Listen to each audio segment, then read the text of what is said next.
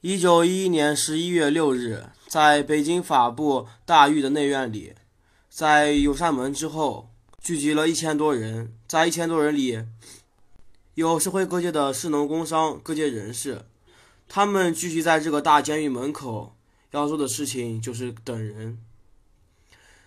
确切的说，这些人等的是两个人。那么这两个人究竟是谁？他为什么会引起如此多的人来围观、来等这么两个人的呢？其实这两个人是两名刺客。之所以他们引起如此大的轰动，是因为当时他们刺杀的人是整个清王朝实际上的权力一把手——摄政王载沣。虽然两个人的刺杀行动失败了，但是这两个人却出了名。两人是同盟会的骨干，黄复生、汪耀明。其中，这个汪耀明更为出名。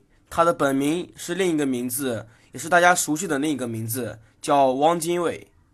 汪精卫之所以出名，不仅因为他长得帅，而是因为他刺杀摄政王载沣，在狱中写了一首十分有名的诗。这首诗我们后面会提到。当天，京城内的百姓听说两人要出狱。于是便聚集在大监狱门口，要目睹一下这两位义士的风采。重获自由之后，汪精卫的欣喜自然是不必说了。但是他出狱之后，很快就发生了一起影响中国历史进程的一件事情，那就是清政府与革命军南北议和。一九一一年十月十日武昌起义之后，先后有十七个省先后独立。清廷与革命军政府积极战斗，清政府灭亡是指日可悲的。谈到中国的未来问题，分成两个大派，一派是由孙中山为首的共和派，一派是由袁世凯为首的立宪派。因为帝国主义列强在中国土地上的利益瓜分，所以说英国政府和日本政府都在选取自己代理人。英国政府选取的是袁世凯。而且英国政府朱尔典已经把袁世凯控制起来了。朱尔典是英国著名外交家，一九一一年时年五十九岁。他出任英国驻华公使，与袁世凯是老交情。袁世凯当时临危受命，其实就是朱尔典出了力了，因为他认为在中国只有袁世凯可以稳定政局。当时袁世凯到达北京之后，朱尔典是每几乎每天都要去找袁世凯。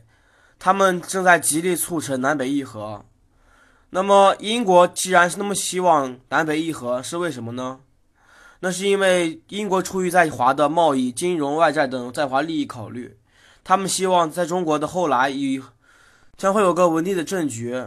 然而，日本却希望南北的战争继续打下去，因为日本当时对华的政策是煽动内乱，希望中国长期分裂、自相残杀。这样，日本就可以做收好渔翁之利了。武昌起义爆发之后，日本和英国相继派出了军舰，云集在长江流域。日本兵力雄壮，所以当时日本人期待的是，如果清政府向他们求援的话，他们就可以帮助中国结束内乱。这样的话，日本可以借机扩大在华利益，甚至可以侵略东三省。在这样的情况下，袁世凯和朱尔典的影影响下，策划了南北议和，希望结束战争，尽早和平。议和就是不打了，大家坐下来谈条件，只要条件妥当就可以了。实际上，袁世凯的目的就是通过议和可以拖延时间，在清政府和革命军之间获取自己的最大的利益。而革命军呢？因为革命军在战场上，他并打不过袁世凯的北洋三镇，所以说革命军当时也希望借助袁世凯的势力，推翻清王朝，建立共和国，于是就可以顺理成章的下来，双方坐下来谈判了。就是这样一场和谈，表面上看起来是风平浪静的，但是虽然大家都是温温文尔雅的，但是实际上却是暗流波涛，在局面上的阴谋百出，一波三折。未来的共和究竟是谁主沉浮？当时谁也说不清楚，究竟是袁世凯还是孙中山，还是外国政府控制在华利益局面？一九一一年十二月十八日，在上海的英国租界南京路工商局的市政厅里，南北议和的会议开幕了。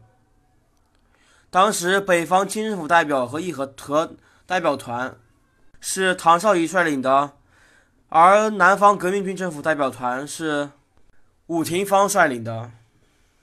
唐绍仪字绍川，一八六二年，他出生于广东，是当时清末民初的著名的外交家、政治家。另外，还有一层关系就是，唐绍仪曾经和袁世凯拜过把兄弟。那么也就是说，唐绍仪他之所以可以进步，就是随随着袁世凯的进步。唐绍仪之所以被任命于重任，任命于邮传大臣，紧接着又被任命于全权大臣，其实跟袁世凯是有关系的。一九一一年，唐绍仪带领上百人的随行队伍来到了上海，开始与伍廷芳和谈。伍廷芳一八四二年出生，祖籍是广东新会，是中国自费留学第一人。他获得过博士学位及大律师资格，是中国近代史上第一位法学大博士、大律师。伍廷芳曾经给李鸿章做过十四年的幕僚，在外交政治上活跃了长达三十多年时间。这个人身穿着是瓜皮帽，穿着长袍大褂。在一九一零年时，就是在大清王朝统治的时候，武廷芳已经剪到了辫子。可见他虽然年纪很大，但是当时的思想是很开放的。南北议和双方在第一会议中谈的就是，在各省战场上究竟是什么时候、什么地点放下武器、停止战争。很快就达到达成了统一协议，双方决定停止战争，也给予了双方政府肯定的答复。看上去谈判是如此的融洽，但是在没有剑拔弩张的情况下。更像是好朋友坐在一起闲聊唠嗑一样，有话好好说，有事好商量。首先，谈判代表是唐绍仪和伍廷芳，他们都是广东老乡。另外一个爱抽雪茄，一个爱喝咖啡，曾经是同事，他们曾经都在外务部工作过，所以说两人关系是很密切的，也就由此说谈判刚开始是像和朋友一样。停战后，很快双方进入下一个阶段。当时革命党一派便提出了希望可以达成共和这个共识，而伍廷芳他当时的说辞也是十分温和的。唐绍仪他并没有当时表态，他只是很委婉的说了一句话，意思就是如果可以让袁世凯当总统的话，那么就便可以达成共和，让清帝退位。当然了，这个唐绍仪他的主是做不了的。所以说，唐绍仪也是暂时应付，也是根据局势开始变化。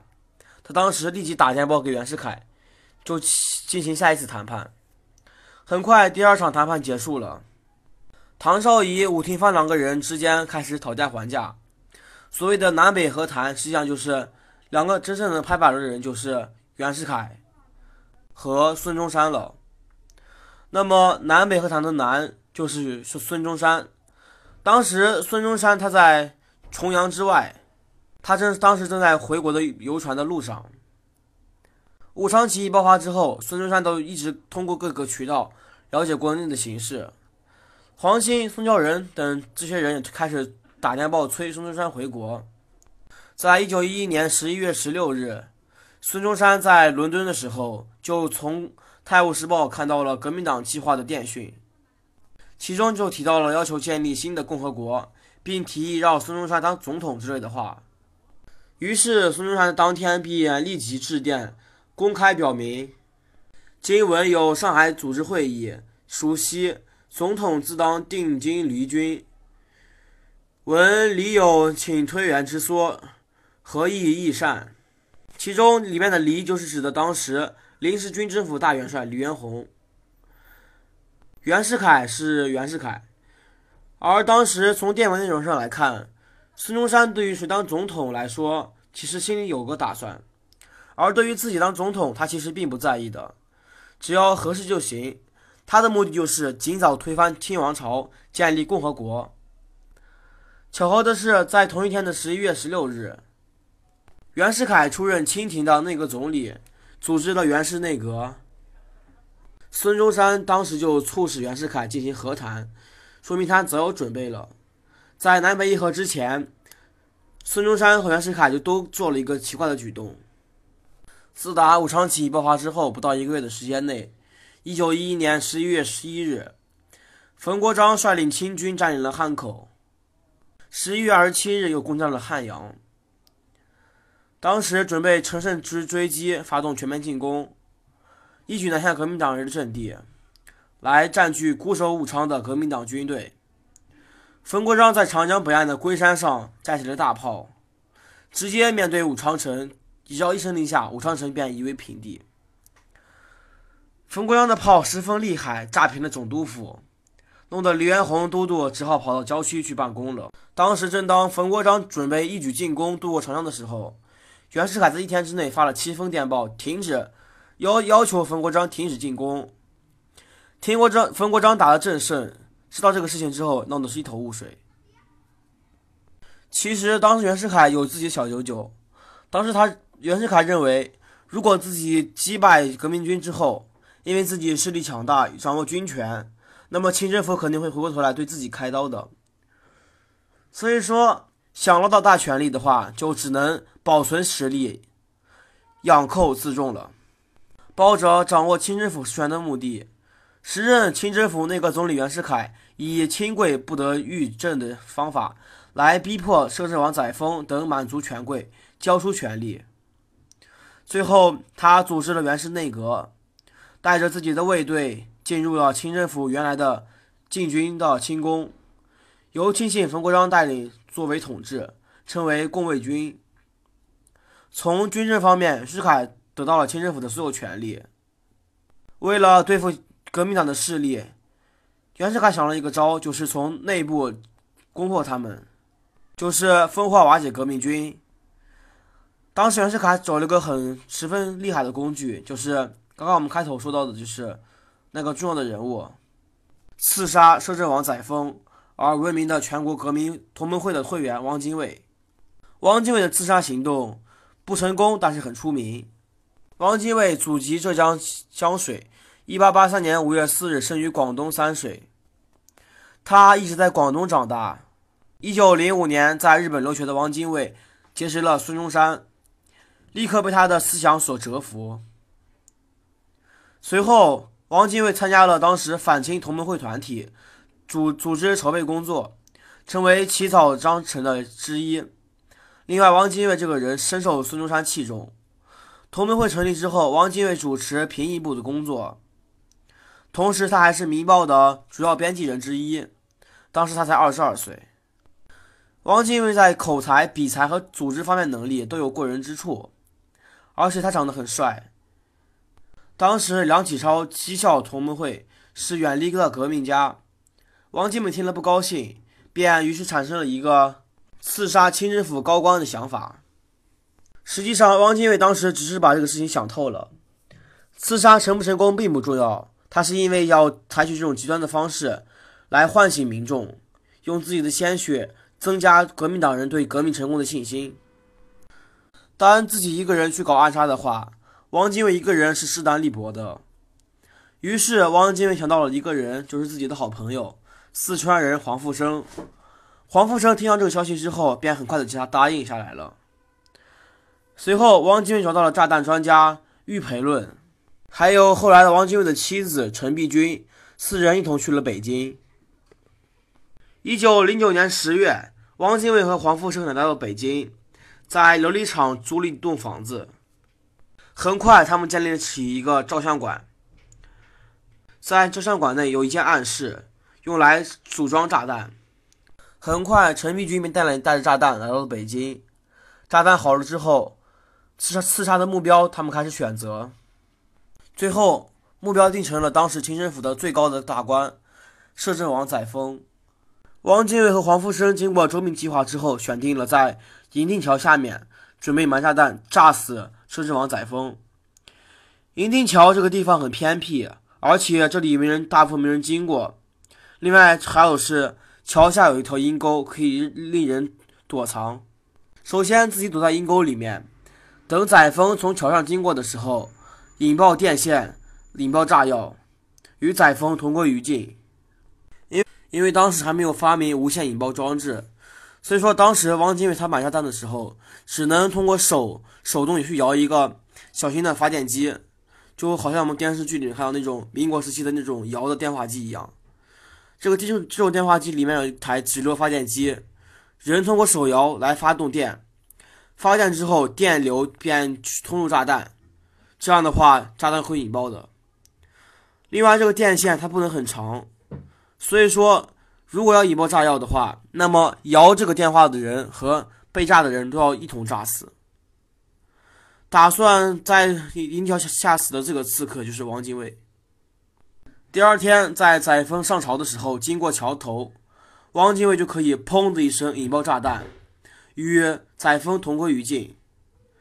但是人算不如天算，虽然计划好了，但是偏偏没想到的是，半夜起来有人上厕所，出门时候刚刚经好刚刚好经过银亭桥旁边，他看见桥下黑乎乎的，好像有个见有个人在买什么东西，而且还有电线。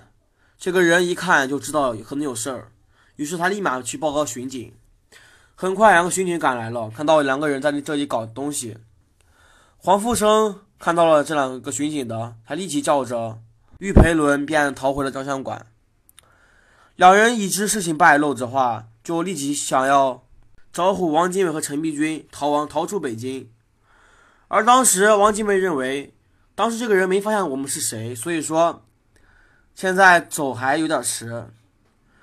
于是他便让陈璧君和玉培伦先离开北京，他和黄复生在北京留守。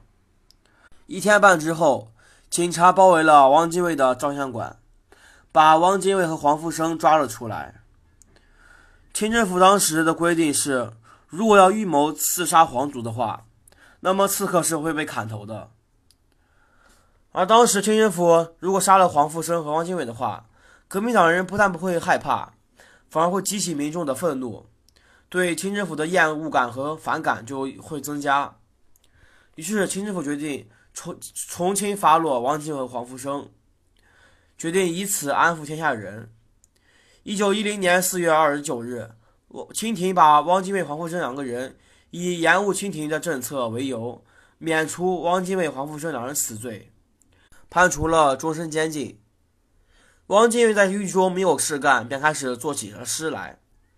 同时，他的诗在发表在报纸上，也让他的这个名声全全国提高了一个很大的地位。那么说，汪精卫他既然被判了无期徒刑的话，他怎么出来的呢？当时武昌起义爆发，清政府力请袁世凯出山，而袁世凯提出的一条条件中就有要重新发落革命党人，释放政治犯。清政府为了平定革命党，所以说当时就把最大的政治犯汪精卫和黄复生两个人放了。一九一一年十一月十六日，清廷决定释放两人，这才招来了北京各界一千多人的欢迎两人的出狱的大门口的争相观看的景面。当时汪精卫意气昂扬从法部大狱走出来之后，他自己可能都不知道，在不经意之间，他便成了袁世凯的棋子。汪精卫这个人的名气很大。袁世凯早已听说过了。袁世凯认为汪精卫是个天才，所以说汪精卫一到北京来之后，袁世凯便想把汪精卫请到家里面谈话。谈起政局，汪精卫是头头是道，口若悬河。而袁世凯觉得他是一表人才，所以说袁世凯对于汪精卫是十分欣赏的，于是便让儿子袁克定与袁世与汪精卫保持紧密的联系。很快，汪精卫便知道了袁世凯的政治野心以及他的各个政治手段。汪精卫对袁世凯也是很佩服的。没过多久，两人就走到了一起。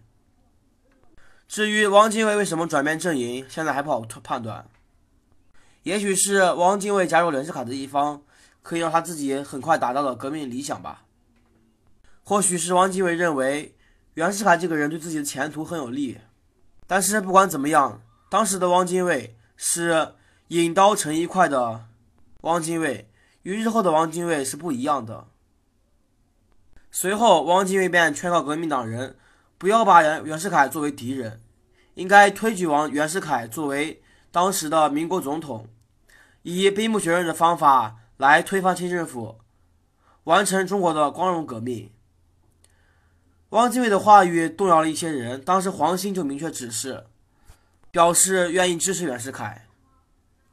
就这样，袁世凯在暗中操作着南北议和，于1911年12月29日召开了第三次南北议和会议。在会议上申定，为解决国体问题，并讨论清帝退位后的待遇问题，以及满、蒙、回、藏等各民族的待遇问题。然而，在这这次会议的开的时候，局势发生了翻天覆地的变化。因为当时孙中山从海外回国了。一九一一年十二月二十五日清晨，孙中山在上海十六铺金利园码头上，通过各个方式的飘扬的卫旗以及护军的都护府警卫队，挤满了各国公使、外中外记者的各个机关团体代表。有成千上万的欢迎人群在等候孙中山的回国。上海同盟会专门为孙中山放了二十一门礼炮，表示敬意。这是孙中山在海外流亡十六年之后，第一次公开回到了故土。当时，在一九一一年十二月二十六日下午五点，袁世凯在内阁总署召见了汪精卫。孙中山回国之后，对于袁世凯局势很不利，于是袁世凯便加紧攻势。让自己的儿子袁克定和汪精卫拜结拜成把兄弟，然后汪精卫向袁世凯磕了四个头，认作干爹。随后，汪精卫便到达上海去找同盟会的成员们。当时，汪精卫回上海的身份是以同盟会革命同志在刺杀清政府高官时未遂，光荣的逃回了上海的这个身份来来的。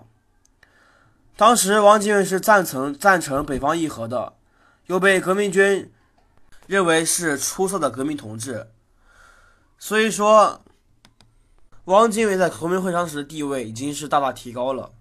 到了1911年12月27日晚上，孙中山、黄兴、宋教仁、汪精卫、胡汉民等同盟会的重要成员与十七个省代表举行了一场盛大的晚宴，在宴会上。几个人做出了几项重要的决定。第一点，利用孙文的声望，趁势在南京进行临时大总统的选举，成立中华民国临时政府，以此对袁世凯施加压力，迫使他早日迫使新帝退位。第二点，新政府采用总统制，孙中山一向是赞成总统制的。而宋教仁呢，却极力推崇共和制。在晚宴上，宋教仁发表了两个多小时的演讲，他希望可以说服各省代表推崇呃推崇共和制。但是因为演讲时间太长了，所以说当时大家都烦了，最后反而却支持了总总统制。第三，明确了投票日期是十二月二十九日，也就是说，在南北议和的。唐绍仪、武润芳开会的第三天，于是，在众望所归下，孙中山以全票通过中华民国多少总统临时大总统。但是要注意，是临时的，将来的话是肯定会让给孙中是孙中山肯定会把大总统的位置让给袁世凯的。一九一一年十二月三十日、三十一日，双方召开了第四次会议，第五次会谈。会谈结果是，国民会议由国民代表投票决定国体问题。会议地点在上海，开会时间是一九一二年一月八日。结果呢是唐绍仪依照惯例通过电报向会议表达袁世凯做了汇报。最后，袁世凯听说孙中山当时任了临时大总统，现在唐绍又唐绍仪又又告诉他要召开国民会议。而国民会议的会议地点就是上海，但是袁世凯的地盘是北京，所以说对于这个消息，袁世凯是十分生气的。当时袁世凯借口说，唐绍仪和南方代表签订谈判是越权，袁世凯本人是不予承认的。唐绍仪一听，心里就有了气，他马上联名其他北方代表，向袁世凯发表电报，邀请辞职。在一九一二年一月一日。袁世凯批准唐绍仪辞职，就这样，南北议和的这一阶段便开始终终止了。一月二日，孙中山从上海起行，前往南京就任临时大总统。到站内欢迎的人数有上千人，专车在礼炮的奏响之后，徐徐开始启动。临时大总统府设在了原来的两江总督衙门，也是最早的太平天国的天王府。当晚十点钟举行了临时大总统就任典礼。孙中山、胡汉民等人一起走进来，两人身穿大礼服，头戴大礼帽。胡汉民站在孙中山的旁边。孙中山开始宣读誓词，大意就是要服务于国，忠于人民，忠于国家，以导致专制政府推翻，以国内无变乱，民国要着力于世界顶端，以为列邦公认。当时孙中山是用广东话说的，有多少人听懂，我们现在也不知道了。随后音乐声响起，全场沸腾，中国的第一位自己的共和国。左总统就诞生了。同时，袁世凯便开始通电，表示自己不承认南京政府。于一月三日，冯国璋、段祺瑞等四十八个将领通电，联名电告吴润芳，声称他们坚决反对共和，他们拥护的是君主立宪制，以此对南京政府示威。随后，袁世凯拉拢黎元洪以及徐州的张勋等部。向南发动进攻，以威胁南京。袁世凯摆出了一副要打仗的架势。当时，袁世凯通就亲自通过电报和吴瑞芳进行秘密交涉。交涉的内容大致就是要结束清王朝统治，同时取消南京政府，让权力归袁世凯所有。另外，清政府的方面是，清政府有一批少壮派暗中组织了宗社党，向南方开战。当然，清政府他肯定是不会轻易把权力交出去的。另一方面，袁世凯他并没有自己真正猜到了摸清楚国民政府的立场，他多次通过汪精卫来打听国民政府的态度，而南方政府的究竟是什么意向，他一再试探孙中山的意真实想法。终于有一天，袁世凯得到了他想要的消息。一二年一月十四日，孙中山给伍廷芳发了一封电文，电文大致内容就是。如清帝退位宣布共和，则临时政府绝不食言，文即可宣布且职，以功以能推举元氏。就是说，当时孙中山的南京临时政府，他们的态度就是，只要袁世凯可以让清政府退位，只要可以让全国统一的话，那么孙中山甘愿卸任。让袁世凯担任中华民国大总统。当时南北议和已经有僵局了，为了达到逼清帝退位的目的、建立共和的目的，孙中山可以说是不惜一切一切这代价。说白了就是以总统换与共和。袁世凯知道这个消息之后，心里便踏实了。他知道所谓的南北议和就是一个过场而已，这个过场现在已经走完了。由于袁世凯的加大力度。孙中山的一步退让，也逼使得清政府的隆裕太后和小皇帝溥仪也没有办法了。袁世凯原地起杨得意起来，他便开始进行了一个活动，这个活动直接影响到了中国以后的政局。一九一二年一月十六日，袁世凯进宫觐见隆裕太后，他满口胡诌说海军已经叛变了，天津。北京已经没有天险可守，北洋六镇势力单薄，已经抵挡不住革命军的进攻，现在只能迁都，但是也没有合适地方可以迁都等等。说来说去就是让皇帝被退位，实行共和制，才能换取对皇室的优待条件。除此之外，没有别的办法了。这些方法当然就是袁世凯逼宫所说的说辞而已。但是当时掌握实权的隆裕太后决定。并没有给出立刻的答复。到了上午十一点半，袁世凯从宫里出来之后，他坐了一辆由金漆朱龙的双马车，车队前后有簇拥着一批大批随从。他在东华门耀武扬威地走过了，跟着的是外务府衙门。